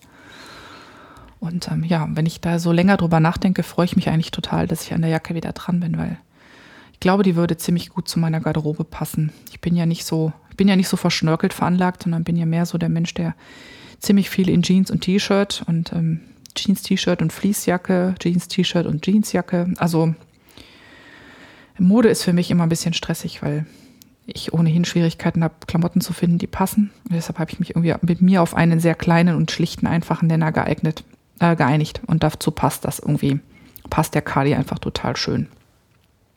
Insofern danke an das Team von 2015, 15 Punkte für den kleinen Tritt in den Allerwertesten. Ja, und einen kleinen Nachschlag habe ich noch. Ich habe nämlich angefangen, mal meine Weihnachtsgeschenkekiste zu bestricken, sozusagen. Und dafür habe ich mir ein paar Socken auf die Nadeln genommen, nämlich Vanilla Latte Socken. Die Wolle dafür habe ich dieses Jahr in Bad Maimerk gekauft und das war tatsächlich, man kann es kaum glauben, äh, mein erstes, äh, mein erstes Knäuel sechsfädige Sockenwolle. Und wie soll ich sagen? Ja, ich bin sehr begeistert. Ich sollte das echt häufiger machen. Denn die erste Socke war schon nach ein paar Tagen fertig. Das geht ja ratzfatz. Und die zweite nehme ich dann nächsten Donnerstag mit auf Dienstreise. Und so bin ich ziemlich sicher, dass die noch in der ersten ähm, Oktoberwoche als fertig gelabelt werden kann. Und dann habe ich schon mal das erste Thema ähm, oder das erste Ding Weihnachtsgeschenke weg. Und das wird nicht wieder so ein Endspurt, so ein stressiger wie beim letzten Jahr. Und äh, Vanilla Latte, das ist ja eigentlich auch so eine, mehr so eine Stino-Variation, wenn ich das mal so sagen kann. Das ist eigentlich eine sehr einfache Socke, hauptsächlich glatt rechts und dazwischen krausrechte Rippen. Und die finde ich eigentlich total klasse, weil das ist auch eins von diesen Mustern, die irgendwie für alle gehen. Die sind irgendwie überhaupt nicht Männer- oder Frauenspezifisch. Die sind also, das ist ein total unpinkes Muster sozusagen. Abgesehen davon, dass die Socken grün werden. Und vor allen Dingen ist sie auch nicht total langweilig zu stricken. Das ist, das ist was, wo man überhaupt nicht bei nachdenken muss, was aber doch gerade so abwechslungsreich ist, dass es irgendwie Spaß macht. Und anhand der krausrechten Rippen kann man auch gut auszählen, wo man ist. Also das ist immer ganz wichtig, wenn man so eine Ferse einbauen will oder so. Nach dem Motto, wann bin ich lang genug? Weil ähm, reinzählen hasse ich, aber so Rippenzählen, das funktioniert irgendwie ganz gut. Und somit ist es glaube ich, auf jeden Fall ein Muster, was ich mehr als einmal stricken werde. Das könnte ich mir auch gut vorstellen mit handgesponnenem. Aber in dem Fall ist es eine semisolide Färbung. Ich habe jetzt gerade gar nicht die Färberin parat, aber ähm, die kommt total schön raus. Das ist so ein, so ein Olivgrün, was auch zwischendrin so braune Flecken hat, aber die verteilen sich so toll gleichmäßig darüber, dass es irgendwie tatsächlich semi-solid rauskommt, obwohl es eigentlich für Semi-Solid fast schon ziemlich viel Farbwechsel ist. Also es ist halt, es ist halt nicht nur grüne verschiedene Schattierungen, sondern ist halt auch braun drin, aber das verteilt sich so gleichmäßig, dass man den über, über die ganze Socke hin so einen grünen Eindruck hat. Und das ist äh, ja extremst angenehm, so mag ich das eigentlich. Aber wie gesagt, für selbstgesponnenes müsste es auch gut funktionieren. Und ähm, so habe ich das dann mal in meine Liste aufgenommen, das Muster. Und ja, ich glaube, jetzt habe ich tatsächlich Mehr stricke ich gerade gar nicht. Interessant. Also nur ganz wenig Projekte, aber die dafür sollen unbedingt fertig werden. Spinnen. In der Spinnrubrik wird es heute ein bisschen zweigeteilt. Zum einen so ein bisschen, was habe ich gesponnen und was habe ich getrieben und äh, der, im zweiten Teil dann eine Hörerfrage von Eva und Katharina. Genau. Ja, meine derzeitigen Projekte beim Spinnen, das sind zwei. Das eine ist fertig. Das sind ähm, handgefärbte Rolex, die ich mir vom Flachsmarkt 2014 mitgebracht habe. Und die sind, wie hieß das, von der Yarn Art Gallery. Und wie gesagt, das waren, das waren Rolex, die waren, ich glaube, überwiegend Merino. In manchen war ein bisschen Seide und dann so ein Glitzernylon. Ich weiß nicht, ob es Angelina oder Triobal war. Auf jeden Fall, ähm, wenn man die im richtigen Licht spinnt, dann sieht das so ein bisschen aus, als würde man Stroh zu Gold spinnen. Also das leuchtet dann wirklich wie blöde. Da ist sehr, sehr viel von diesem Glitzerzeug drin. Ist ja eigentlich gar nicht meins, aber ähm, naja, ich hatte sie halt dann jetzt nun mal. Und äh, sind auch unfotografierbar, weil wenn man sie so fotografiert, dass man das Glänzen sieht, dann ist gleich irgendwie alles überbelichtet. Weil das so brutal viel ähm, Licht reflektiert. Das waren insgesamt 58 Gramm. Das hat 73,5 Meter gegeben. Also das ist, ich habe sie ähm, Ketten gezwirnt und hatte eigentlich gedacht, das müsste ein bisschen dicker rauskommen, aber es ist faktisch nicht mehr als ein Decay geworden. Ich habe sie am, ähm, naja, sagen wir mal so Semi-Rollen ausgezogen um sie wirklich richtig am langen Auszug zu ziehen, waren sie teilweise ähm, nicht locker genug. Und gefärbt sind die mit allem Möglichen. Ich, Anatosamen, bisschen Krabb wäre dabei gewesen, Goldrute, ähm, das ein oder andere rote Zeug, was grün färbt. Ich glaube, rote Zwiebelscheiben waren auch dabei. Also es sind unterschiedliche Farben gewesen in den Rolex. Manche waren eher so im grünen Bereich, andere im goldgelben. Dann sowas rosa und rot ähnliches und dann noch was im goldbraunen Bereich. Und ich habe die einfach genommen, wie sie, wie sie kamen aus der Tüte, versponnen und dann Ketten gezwirnt. Und das ist eigentlich wirklich hübsch. Ich habe keine Ahnung, was ich damit mache. Ähm, wird sich zeigen. Hat aber Spaß gemacht, war ein nettes Zwischendurch-Projekt. Und das Größere, an dem ich gerade sitze, das sind meine Seidenhase-Bats, die ich über die letzten Jahre angesammelt habe. Seidenhase, dahinter steckt ja die Claire Metz. Die hat selber, ich weiß jetzt gar nicht wie viele, vier oder so Angora-Kaninchen. Und ähm, sie mischt deren Flausch ähm, für die Beds, die sie im Shop verkauft, mit Merino-Wolle, zu großen Teilen GOTS zertifiziert und mit Seide. Und ich habe angefangen, habe ich, glaube ich, auf dem Leipziger Wollefest 2013, da habe ich mir das erste davon gekauft. Das habe ich auch schon versponnen in ein relativ dickes Garn. Das liegt bei mir irgendwo in der Kiste. Und dann habe ich Bad Meinberg 2014 und Bad Meinberg 2015 weitere Beds dazu bekommen. Und die sind alle im Farbbereich zwischen hellgrau und kräftig blau. Also ich habe ein fast schon weißgraues, also sehr hellgraues. Dann habe ich zwei mittelgraue, ein blaugraues und ein königsblaues Bett. Und die will ich jetzt der Reihe nach verspinnen, um daraus dann wahrscheinlich irgendwie so ein Kuscheltuch zu machen. Die letzten, also das graublaue habe ich schon ein bisschen, ist schon ein bisschen länger her, dass ich das gesponnen habe. Das habe ich auch, ähm, da habe ich das Bett auseinandergenommen, in Rolex gedreht und dann halt im Semi-Woolen-Auszug ähm, rausgesponnen. Das ist auch dann kettengezwirnt auf sich selbst und das ist auch so ungefähr in der DK-Ecke gelandet. Und genauso mache ich das im Moment mit den beiden mittelgrauen. Eins ist schon fertig und äh, eins muss ich noch zwirnen. Und was die Beds nicht gemeinsam haben, ist, dass ähm, sie zwar prinzipiell alle einen ähnlichen Fasercontent haben, aber in ganz unterschiedlichen ähm, Zusammensetzungen. Und ich habe zum Beispiel dieses ganz hellgraue, was ich hier habe, das ist 50 Angora, 40 Wolle und 10 Seide. Die beiden mittelgrauen, die ich gesponnen habe, habe sind halbe halbe Angora und Seide.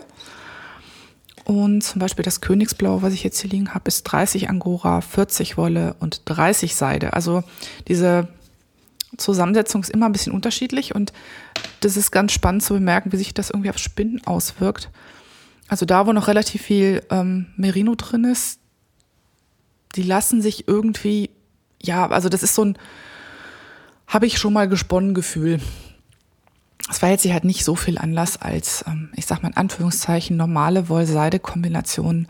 Die äh, mittelgrauen, die halbe halbe Angora und Seide waren, waren allerdings schon ganz anderer Schnack. Also das fand ich sehr, sehr spannend zu spinnen, aber auch nicht eben einfach. Angora ist ja sehr, sehr kurz in der Stapellänge, Seide dagegen ziemlich lang. Und dann ist Angora ja auch so wenig dicht und so extrem fluffig, dass ähm, sobald man das ein bisschen fester zusammendrückt in der Faserhand, kann das schon kleine Klümpchen bilden. Also man sagt ja ohnehin beim Spinnen soll die Faserhand die Fasern immer halten wie ein, äh, wie ein kleinen Vogel oder so ähnlich ist diese gängige Redensart. Und ähm, wenn man sowas spinnt, was einen sehr, sehr hohen Angora-Anteil hat, dann kommt das irgendwie doppelt zum Tragen. Weil das, das, diese Fasern, die sind so fein, die verklumpen beinahe, wenn man die zu fest anfasst. Und dann halb Angora, halb Seide, das war wirklich ein bisschen was, was sehr viel Aufmerksamkeit brauchte. Dafür ist das Garn aber wirklich luxuriös. Es ist vielleicht nicht überall perfekt gleichmäßig geworden, aber es ist wirklich ähm, ja sehr leicht für seine Lauflänge. Also ich habe da auch glatt mehr Lauflänge rausgekriegt bei einem gleich dicken Faden als jetzt bei dem blau-grauen, weil es halt so so ein Fluff ist. Also viel Luft, viel Luft einfach drin. Und es fällt ganz toll. Ist also ein ganz anderer Fall als jetzt was, was mehr Merino hat. Sehr viel seidiger, sehr viel fließender und ähm, ich vermute auch extremst kuschelig, wenn es dann versponnen ist.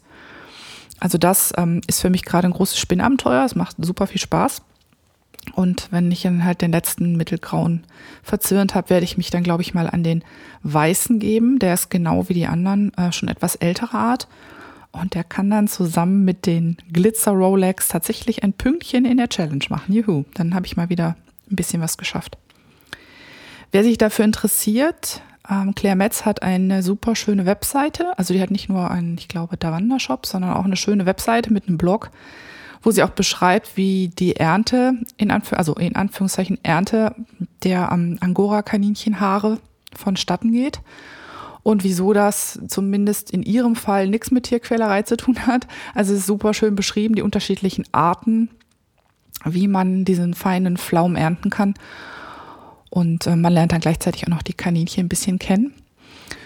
Ich fand das äh, total hübsch und lehrreich zu lesen. Ich verlinke euch das auf jeden Fall mal in den Show Notes. Und ähm, ja, wie gesagt, das Material ist luxuriös, kann ich nur empfehlen. So, und dann haben wir im Spinnteil noch genau die Frage von Katharina und Eva, die so ein bisschen auf meine Geekerei vom letzten Mal zurückging. Und zwar haben sie gefragt, zu welchen Strickprojekten passen dann nun die erwähnten Auszugsarten? Oder vielleicht noch einen Schritt früher, wenn ich einen Pulli stricken will, kaufe ich dann besser Kammzug oder Bett oder Vlies oder egal, weil ich es eh durchs Spinnen beeinflussen kann. Ja, und ähm, die klassische Frage, äh, die klassische Antwort auf die, diese Frage ist eigentlich eine Juristenantwort. Also kommt drauf an, wäre ähm, da die Antwort, nämlich kommt drauf an, ähm, was du vorhast, hinterher mit dem Garn zu machen. Ähm, nicht nur, was für ein Kleidungsstück du stricken willst, sondern auch welche Eigenschaften das haben soll.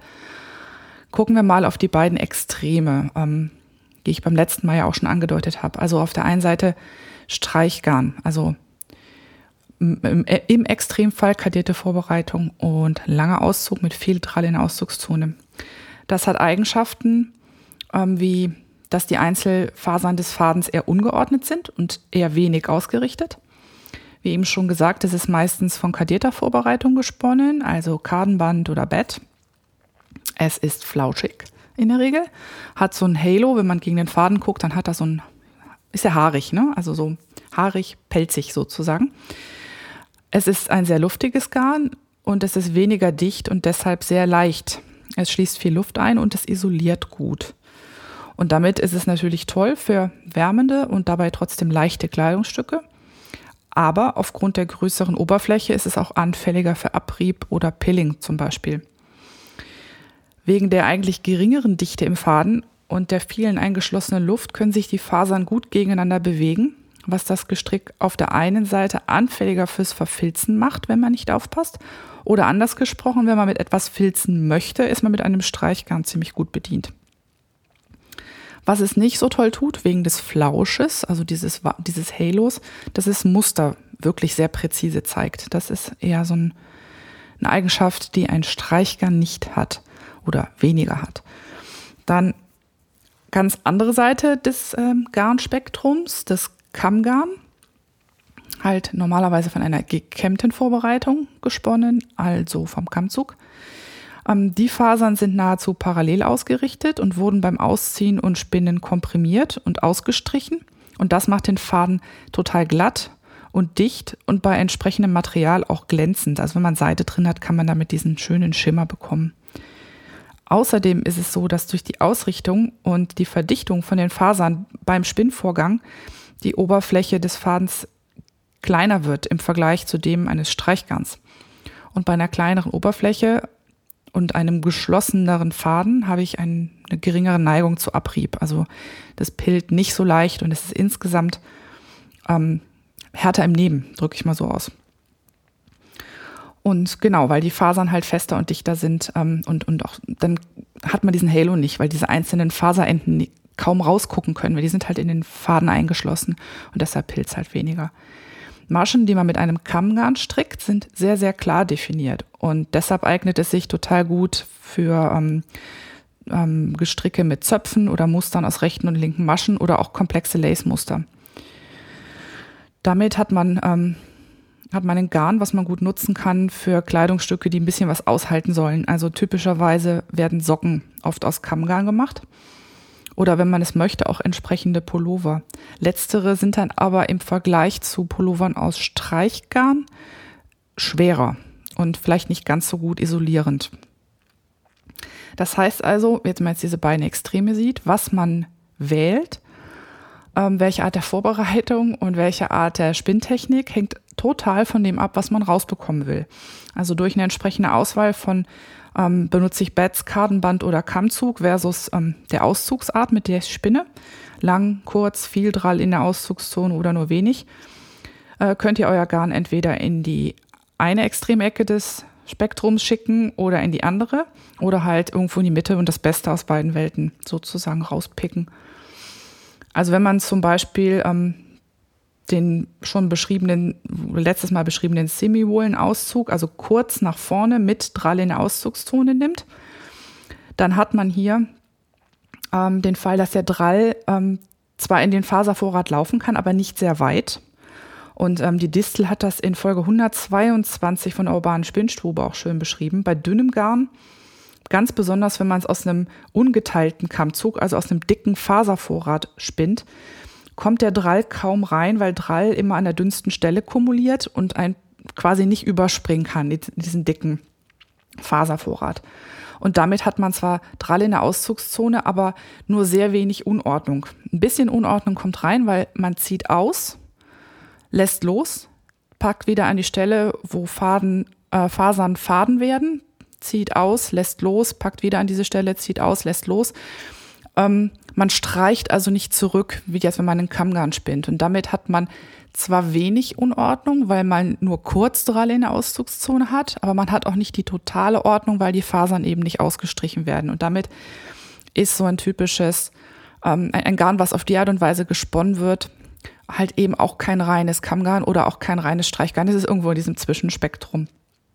Ähm, dasselbe ist übrigens auch, wenn man ein dickeres Garn auf die Art und Weise spinnt, dann ähm, kann zwar der Drall leichter überspringen in den Faservorrat, aber damit man eben noch gut ausziehen kann, ist diese Handbewegung halt dieses Hinfassen, wo Fasern Garn werden und ausziehen, das muss halt in einem bestimmten Rhythmus passieren, damit es halt nicht so dick und knubbelig wird an der Stelle, wo sich der Drall kumuliert, dass man nicht mehr ausziehen kann. Das heißt, so oder so ähm, entweder durch äh, die Art und Weise, also durch das, die Schnelligkeit, mit der ich ausziehe, oder ähm, dadurch, dass halt der Drall nicht überspringen kann, kommt halt so oder so nicht sehr viel Drall tatsächlich rein, wenn ich es richtig mache. Das heißt, ich habe eine kurze Phase nur, wo Unordnung ins Garn kommt.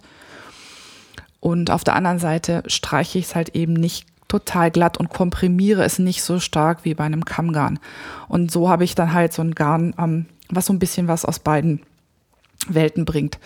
Und ähm, wie viel jetzt von welcher Welt, also Streichgarn versus Kammgarn, ihr quasi erzeugt, ist letztlich wirklich von dem abhängig, welche Eigenschaften ihr haben wollt im fertigen Faden und im daraus resultierenden ähm, Strickkram. So. Ähm, ich glaube, ja, das war so, was mir dazu einfiel zu der Frage. Fiberthermometer unterwegs. Letztes Wochenende war ich mal wieder in Sachen Handarbeiten unterwegs oder beziehungsweise viel wichtiger noch in Sachen meine Internetbekanntschaften treffen. Und so habe ich mich mal wieder mit Eva alias Fünkchen vom Wollwirrwarr Podcast getroffen und sind zusammen auf die Nadel und Faden in Osnabrück gegangen. Und äh, die Nadel und Faden, sie nennt sich so schön im Programmheft 21. Messe für Textile, Kunst und Handarbeit. Die ist immer von Freitag bis einschließlich Sonntag, meistens im letzten September Wochenende oder am letzten Septemberwochenende. Nächstes Jahr wird es, glaube ich, verschoben auf das letzte Oktoberwochenende. Und es ist eigentlich eine Messe mit einem starken Schwerpunkt ähm, auf sehr spitzen Nadeln, nämlich ähm, aufs Nähen, Quilten und Sticken. Aber so ein kleines bisschen Woll-Content gibt es auch. Also die Badu sind meistens da. Letztes Jahr war auch Spinnert und Gewollt da, die waren dieses Jahr nicht da. Und äh, die Sockenwollmanufaktur, ich glaube Wolle Online habe ich gesehen, bin ich ganz sicher. Ich meine doch. Also es gibt immer so ein bisschen, bisschen was Wolliges gibt zu sehen und halt, aber auch ganz viel aus den anderen Bereichen, wo ja doch meistens die Leute, die Handarbeiten machen, sich auch für interessieren. So ganz äh, monothematisch ist da ja keiner von uns unterwegs.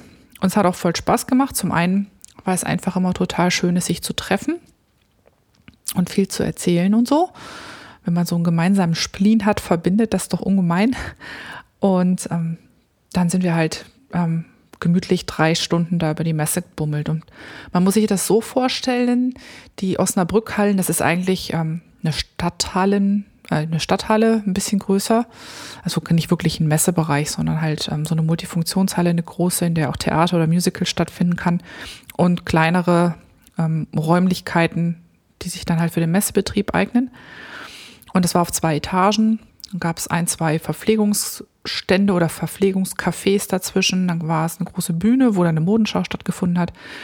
Und auf den anderen zwei Etagen fanden sich halt ganz, ganz viele ähm, Aussteller, die halt äh, zum einen Stoffe gezeigt haben in den verschiedensten Qualitäten und Mustern.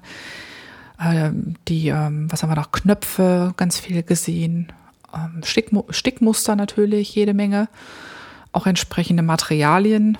Also wenn ich jetzt äh, schon ein ähm, Sticktwist Sammler wäre, wäre ich da, glaube ich, sehr, sehr glücklich geworden. Also unfassbar, in welchen Farben man Stickgarne bekommen kann. Also toll. Da, da juckt, da jucken einem die Finger, selbst wenn man nicht stickt. Also großartig.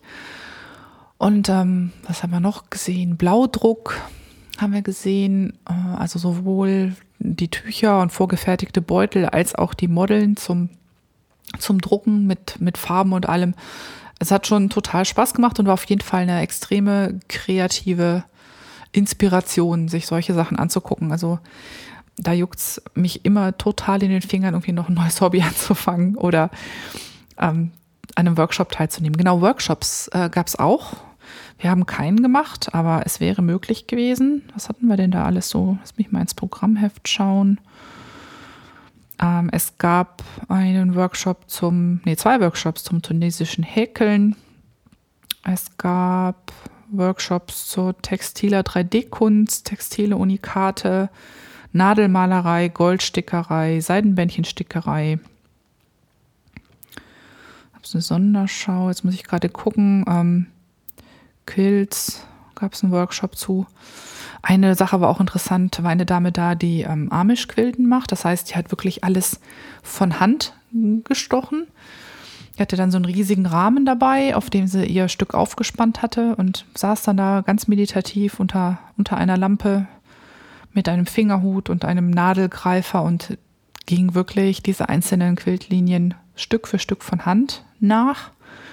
Ich weiß nicht, ob ich die Geduld hätte. Das ist ja immer das, was einem da spontan durch den Kopf schießt. Aber es wirkte auf mich sehr meditativ und ich konnte, hätte hier gerne noch länger zugeguckt. Also ich hätte mich doch hinsetzen können, irgendwie mit ihren Schwätzchen halten und drei Stunden beim Sticheln zusehen. Also fand ich ganz, ganz toll. Und die zweite Dame, die da am Stand war, sagte, so kleinere Projekte, da hat sie dann auch so einen Rahmen und das klemmt sie sich dann im Zug dann auch schon mal an den Tisch und arbeitet dann zwischen Tisch und, und ihrem Schoß quasi an so einem kleineren Projekt. Also ich hätte jetzt nicht gedacht, dass das was ist, was man ähm, als Reiseprojekt mitnimmt, aber scheinbar eben doch auch. Das hat mir total gut gefallen. Und ja, also es war so wieder, äh, man kennt das. Wer gerne handarbeitet, geht auch gerne über Messen, wo man auch ähm, Zubehör shoppen kann. Und in den drei Stunden haben wir, ich glaube, einen Bereich haben wir uns doppelt angeguckt, um sicher zu sein, dass wir nichts verpasst haben. Aber ansonsten haben wir es ganz gemütlich angehen lassen. Äh, alles mal angefasst, ähm, alles äh, bekrabbelt, zu viel Geld ausgegeben, auf jeden Fall. Und äh, und natürlich unheimlich viel geschwatzt. Was habe ich mitgebracht? Ähm, ich bin keine Stickerin, aber ich konnte es nicht lassen. An einem Stand, ich glaube, wie heißen die, kreuzstich.de oder sowas, gab es eine total süße Stickvorlage mit ähm, VW Bullies drauf, also diese T2-Modelle. Wisst ihr noch, die vorne so eine, so eine Art Schnute in einer anderen Farbe meistens haben, meistens in weiß. Und ähm, da gab es halt eine Kreuzstichvorlage mit einem Bulli von vorne und zwei von der Seite. Die fand ich extrem süß und die musste auf jeden Fall mit. Wer weiß, wo ich das mal irgendwann draufsticke. Und ähm, dann gab es einen ganz tollen Knopfstand, wo ich, ähm, als hätte ich gewusst, dass die Mini-Challenge kommen würde, mir ein paar wunderschöne rötliche Holzknöpfe für meinen äh, Cardi, für, die, für den Funky Grandpa geholt habe. Und dann habe ich auch noch schöne Beinknöpfe gesehen. So habe ich mir erstmal von jedem acht mitgenommen. Mal sehen, wofür ich die dann benutze. Und ähm, dann bei den Blaudruckern habe ich mir Blaudruckmodels mitgenommen. Und, und, und, und, und, und. Ah, ja, genau. Und dann war Nature's Luxury da. Die kennt ihr vielleicht auch von diversen Wollfesten. Die verkauft ja, ähm, ja Garne und, und, und, Stricknadeln und so und die hat halt Holz- und Steinnadeln. Und ich bin ja be bekennender Holz- und Steinnadel-Junkie und muss gestehen, dass ich auch angefangen habe, da so ein klein bisschen meinem Sammlertrieb nachzugehen. Die Nadeln gibt es nämlich ab und an auch in der Limited Edition. Typischerweise sind die ja aus entweder Veilchenholz, Ebenholz oder hm, was war das dritte? Rosenholz, genau. Und das sind ja Abfallhölzer aus dem Instrumentenbau. Und manchmal, je nachdem, was äh, für Instrumente gebaut werden, gibt es die halt auch schon mal, werden die schon mal in anderen Hölzern gebaut. Und da hatte ich äh, zum Beispiel vor einem halben Jahr mir mal welche ähm, Nadelspiel organisiert auf, aus Bloodwood. Das ist also, oder Satiné. Das ist dasselbe Holz. Das ist so ein fast schon mahagonifarbener Ton und die ähm, sind ein bisschen härter als die normalen und die sind super toll. Und so bin ich jetzt immer so ein bisschen auf der Lauer, wo mal wieder sowas aus Limit, so eine Limited Edition auftaucht aus irgendeinem anderen Holz, in einer anderen Farbe. Und hatte ich sie darauf angesprochen. Und dann sagt sie, ja, kann sie immer bestellen. Ähm, auch ähm, andere Seillängen, weil ich, äh, das ist ja kein auswechselbares System, sondern das sind ja, das sind ja fest verbaute Spitzen an den Seilen. Und äh, die größte Länge, die man im Moment kaufen kann, sind 1,20 und ich interessiere mich halt für 1,50 und länger auch noch. Und dann sagt sie, ja, kann sie alles bestellen und auch mit der Limited Edition. Da kann sie jederzeit nachfragen und gucken, ob da was da ist und das halt entsprechend dann kombinieren. Und dann sagte sie so nebenbei noch, kennen Sie denn die Yin- und Yang-Nadeln von Holz und Stein? Ich sagte, nö, kenne ich nicht. Was ist das? Und das sind Nadeln, ähm, wo an einer Rundstricknadel halt äh, ein Ende eine andere Holzart hat als das andere. Was äh, wahrscheinlich bei denen auch zur Resteverwertung gedacht ist, aber ähm, ich fand es irgendwie ganz witzig und mein Sammlertrieb sprang an. Und dann kann man auch rechte und linke Reihen toll auseinanderhalten, habe ich mir gedacht. Man sucht ja immer, wenn der Kauffinger kitzelt, dann sucht man sich eine Begründung, warum das total praktisch ist. Und ich dachte dann, ja, ähm, linke und rechte Reihen auseinanderhalten geht doch super, wenn die ähm, Nadelspitzen unterschiedliche Farben haben, nicht wahr? Und ja, musste dann diese Yin-Yang-Nadeln in Nadelstärke 5 musste dann auch noch, auch noch mitkommen. Und irgendwie habe ich lauter Kleinigkeiten gekauft und trotzdem für Kleinigkeiten viel zu viel Geld dagelassen war auf jeden Fall ein sehr, sehr schöner Nachmittag. Und ähm, Eva und ich haben mächtig viel Spaß gehabt und haben festgestellt, dass wir, obwohl wir ja beide schon so ein bisschen mittelalt sind, ähm, streckenweise den, äh, den Altersdurchschnitt auf dieser Messe doch gesenkt haben. Und so ein bisschen, ich weiß nicht, ähm, war die gefühlt die Veranstaltung auch oh, ein bisschen im Gestern verankert. Ich meine, wo würdet ihr im Moment noch vermuten, dass Rondo Veneziano läuft? Also ich meine, ich kann mich irgendwie erinnern, Rondo Veneziano so zum Ende der 80er Jahre ähm, mitbekommen zu haben.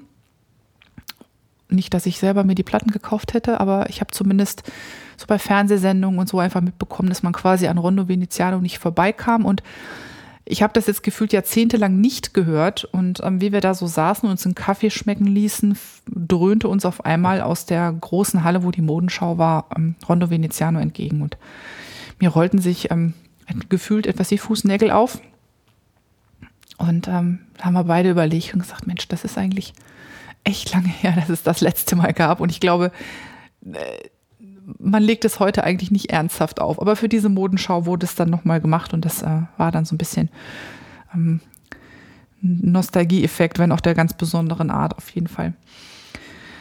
Ja, trotzdem, ähm, Nadel und Faden bleibt für, bleibt für mich definitiv auf der Agenda. Also ich könnte mir gut vorstellen, dass ich mir das nochmal angucke, weil man einfach super schön Reststoffe, also alle möglichen Stoffe von Halbleinen bis Jersey bis Plüsch, ähm, Stickpackungen, Strickpackungen, alles Mögliche. Schöne, schöne Basis für Geschenke, auch fertige Klamotten und sowas. Wolle, also alles da. Und ähm, wenn ich dann auch noch nette Leute treffen kann, dann macht es ja doppelt Spaß. Und ähm, wie ihr schon in der Strickrubrik gelernt habt, hätte ich Eva nicht getroffen, wäre mein Tuch nicht fertig geworden. Also insofern lohnt sich das auf jeden Fall immer, gemeinsam auf Tour zu gehen. Lost in Translation. Heute mal ein ganz kurzer Ausflug zum Thema additive Farbmischung. Und zwar nicht, weil ich mich jetzt irgendwie in Länge und Gänze mit Farbtheorie beschäftigt hätte, als weil mir das Phänomen neulich beim Spinnen so wunderbar ähm, in die Quere gekommen ist oder weil es wieder eines dieser Phänomene ist, die durch Verdrängung ähm, nicht verschwinden. Also in dem Fall kein Knitting Attacks, sondern ein Spinning Attacks. Aber ähm, das Thema ist auch beim Stricken wichtig und deshalb dachte ich, ich greife das mal so ganz kurz, aber wirklich nur ganz kurz auf. Additive Farbmischung, dazu habe ich Wikipedia aufgemacht und da steht unter anderem Folgendes. Also keine Angst, ich lese nicht den ganzen Artikel vor. Die additive Farbmischung, auch additive Farbsynthese oder physiologische Farbmischung, ist ein Phänomen, welches die Änderung des vom Auge empfundenen Farbeindrucks durch sukzessives Hinzufügen eines jeweils anderen Farbreizes beschreibt. Dann steht da noch in Klammern additiv gleich hinzufügend. Und weiter unten steht, das Erzeugen örtlich oder zeitlich nahe beieinander liegender Farbreize wird auch schon additives Farbmischen genannt, obwohl der wirksame Mischprozess nicht im Auge, sondern im Gehirn stattfindet. So, ähm, für, für uns jetzt hier wichtig oder für mich jetzt hier wichtig ist dieses Stückchen, das Erzeugen örtlich nahe beieinander liegender Farbreize. Also sprich, wenn ich ähm, zwei Farben nebeneinander halte und mein Auge damit ähm, in, in Kontakt kommt, dann kann es unter gewissen Umständen passieren, dass die nicht separat voneinander wahrgenommen werden, sondern halt miteinander gemischt werden. Und wie gut das passiert, hängt immer davon ab, wie groß die Farbflächen sind und wie groß mein ähm, Betrachtungsabstand ist. Also dieselben zwei DIN A4 großen Blätter, die jetzt eine ist rot und das andere ist grün zum Beispiel, werde ich von recht nah noch als rot und grün wahrnehmen. Wenn jemand weit genug weg ist, sieht das für mich vielleicht aus wie eine braune Fläche, weil rot und grün gemischt halt nur mal braun ergibt. Und über das Phänomen purzelt man halt zum Beispiel beim Vereilstricken, wo ähm, ein Muster, was aus bestimmten Farben äh, zusammengesetzt ist, aus der Ferne vielleicht einen ganz anderen Farbeindruck hinterlässt, als wenn ich es von nah betrachte. Und man stolpert auch darüber beim Spinnen. Da werden die Farbpunkte nämlich sehr gerne sehr klein, wenn man zum Beispiel ein Sockengarn spinnt und ähm, das dann dreifach verzwirnt. Dann kann es sein, dass ein, ein sehr kleiner roter Punkt neben einen sehr kleinen blauen Punkt und einen sehr kleinen gelben Punkt fällt, weil die drei, äh, drei Singles miteinander so verzwirnt werden und dass ich dann halt nicht mehr Rot, Blau, Gelb äh, wahrnehme, sondern halt ähm, eine irgendwie zusammengemischte Farbe. Und das wird immer dann total gemein, ähm, wie gesagt, wenn die Farbpunkte sehr klein sind ähm, und wenn die Farben, die miteinander dann gemischt werden, neutrale Farben ergeben in der Mischung. Das führt dann halt eben dazu, dass das alles nicht mehr so die Leuchtkraft hat, wie es hätte, wenn die Farbpunkte größer werden. Und dass äh, Farben die man im Kammzug noch gesehen hat, zum Beispiel, oder Farben auch, die man als Garn noch gesehen hat, in dem fertigen ähm, sozusagen Machwerk, sei es halt jetzt ein Pulli ähm, mit einem sehr feinen Vereilmuster zum Beispiel oder halt ein Garn, äh, dass diese Farben einfach nicht mehr auftauchen, die verschwinden quasi. Und passiert ist mir das bei meinem Tour de Vlies Garn. Da hatte ich einen Kammzug von Dornröschenwolle. Ähm, ich werde das Bild auch in die Shownotes packen, dass ich total, den ich total hübsch fand. Also der hatte knalliges Türkis, der hatte ein warmes Rostrot, ein Goldgelb, was teilweise so ein bisschen in den Ocker abglitt und einige, nicht ganz so viele davon, aber einige ähm, Partien von einem rötlichen Violett. Ganz tolle Farbe. Und als das Garn nun fertig war, war im Gesamteindruck von diesem rötlichen Violett halt wirklich überhaupt nichts mehr übrig. Im Gesamteindruck vom Garn dominieren das Türkis, ähm, das Goldgelb und dazwischen diverse Grau-Brauntöne.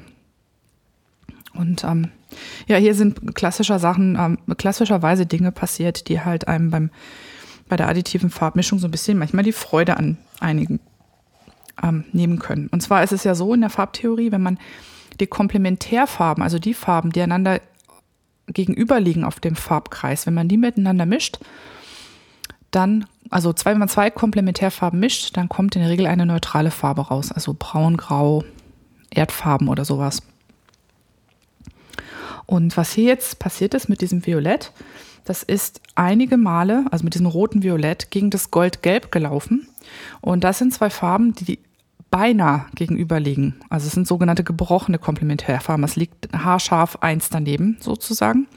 Und das miteinander vermischt gibt ein freundliches Rotbraun. Und Rotbraun hatte ich ohnehin im Kammzug schon. Und ähm, deshalb ist dieses Violett verschwunden. Das ist quasi in dem rotbraunen Wald untergegangen. Und das ist halt eine Sache, die super tricky ist, wenn man möchte, dass Farben ähm, sehr klar bleiben, na gut, dann gibt's entweder die eine Methode, halt dafür zu sorgen, dass ähm, man Ketten zwirnt, dass Farbe auf Farbe läuft und damit keine, überhaupt keine Mischung erst stattfindet. Oder man muss halt die Farben, die nicht gegeneinander laufen sollen, also die sich nicht mischen sollen, weil vielleicht sehr neutrale, sehr gedämpfte, sehr graue, sehr schlammige Farben dabei herauskämen, die muss man versuchen in denselben Single zu kriegen.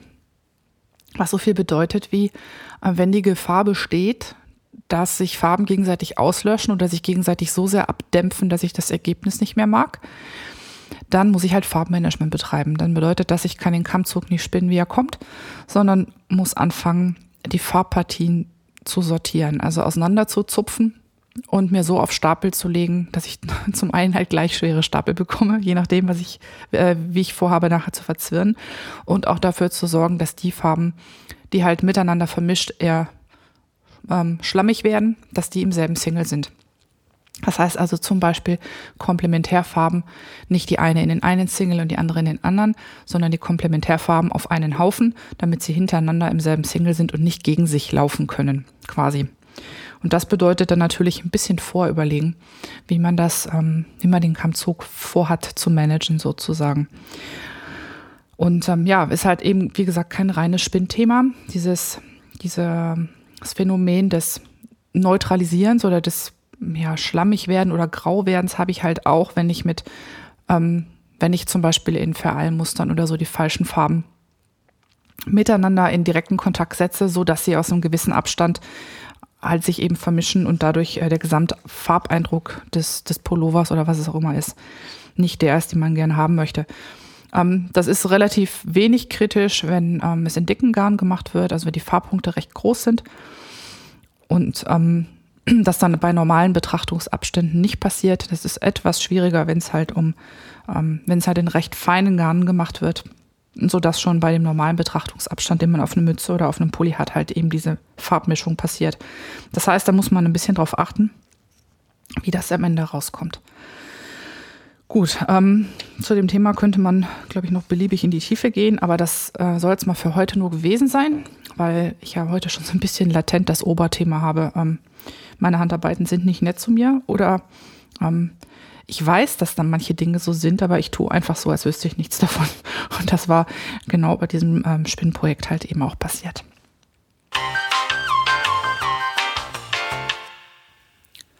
So, für heute bin ich mit den Themen also durch. Ich werde jetzt im Anschluss ans Aufnehmen versuchen, die Shownotes komplett zu kriegen, also alle relevanten Links zum Weiterlesen zu den einzelnen Rubriken unterzubringen dann werde ich natürlich den entsprechenden Post im Reverie-Forum der Gruppe Podcasting auf Deutsch ähm, erneuern, dass es eine neue Folge gibt. Und danach werde ich äh, versuchen, mein restliches Tagwerk hier durchzukriegen, was hauptsächlich in Reisevorbereitung besteht. Also Dokumente ausdrücken, also so Sachen wie Eintritts, äh, Eintrittskarten, äh, Flugtickets, was, was man alles so braucht, wenn man zuerst irgendwie ein paar Tage dienstlich in Bayern ist und danach noch in die USA fliegt. Da muss irgendwie alles zusammenkommen und zusammenpassen, sonst äh, stehe ich nach am Flughafen und äh, sie lassen mich nicht raus aus Deutschland. Das wäre doch echt schade. Während hier irgendwie Madame Katz um mich rumwuselt und schon das Quengeln anfängt, weil ich mich nicht kümmere. Ähm, sei nun noch dazu gesagt, äh, ihr findet wie gesagt, hm, die Shownotes dann auf dem Blog zum Podcast. Der ist dann zu finden unter www.fiberthermometer.de. Per E-Mail könnt ihr mich immer erreichen unter moni.fiberthermometer.de. Auf Twitter bin ich die Nahlinse, genau wie in Reverie selber. Und dann gibt es natürlich noch die weltbeste ähm, Gruppe in Reverie, die Gruppe Podcasting auf Deutsch. Und da gibt es einen eigenen Forenpost zu diesem Podcast. Ansonsten freue ich mich wie immer, wenn ihr euch zurückmeldet und ähm, schicke hier auch nochmal Grüße an die anderen Podcasterinnen. Ich gebe mir Mühe, wieder up-to-date zu kommen mit eurem Podcast, damit ich da auch demnächst wieder mehr bei euch kommentieren kann und mehr Feedback geben kann zu dem, was ihr da macht und zu der ganzen Arbeit, die ihr euch macht. Also ihr seid unfassbar geschätzt. Ähm, ich habe nur wie so ein paar andere einen kleineren Backlog. Und ansonsten wünsche ich euch noch ein angenehmes Restwochenende und eine möglichst schöne und produktive nächste Woche. Und ja, ich hoffe, wir hören uns bald wieder und ich brauche nicht wieder ewig, bis die nächste Folge rauskommt. Bis dahin. Ciao.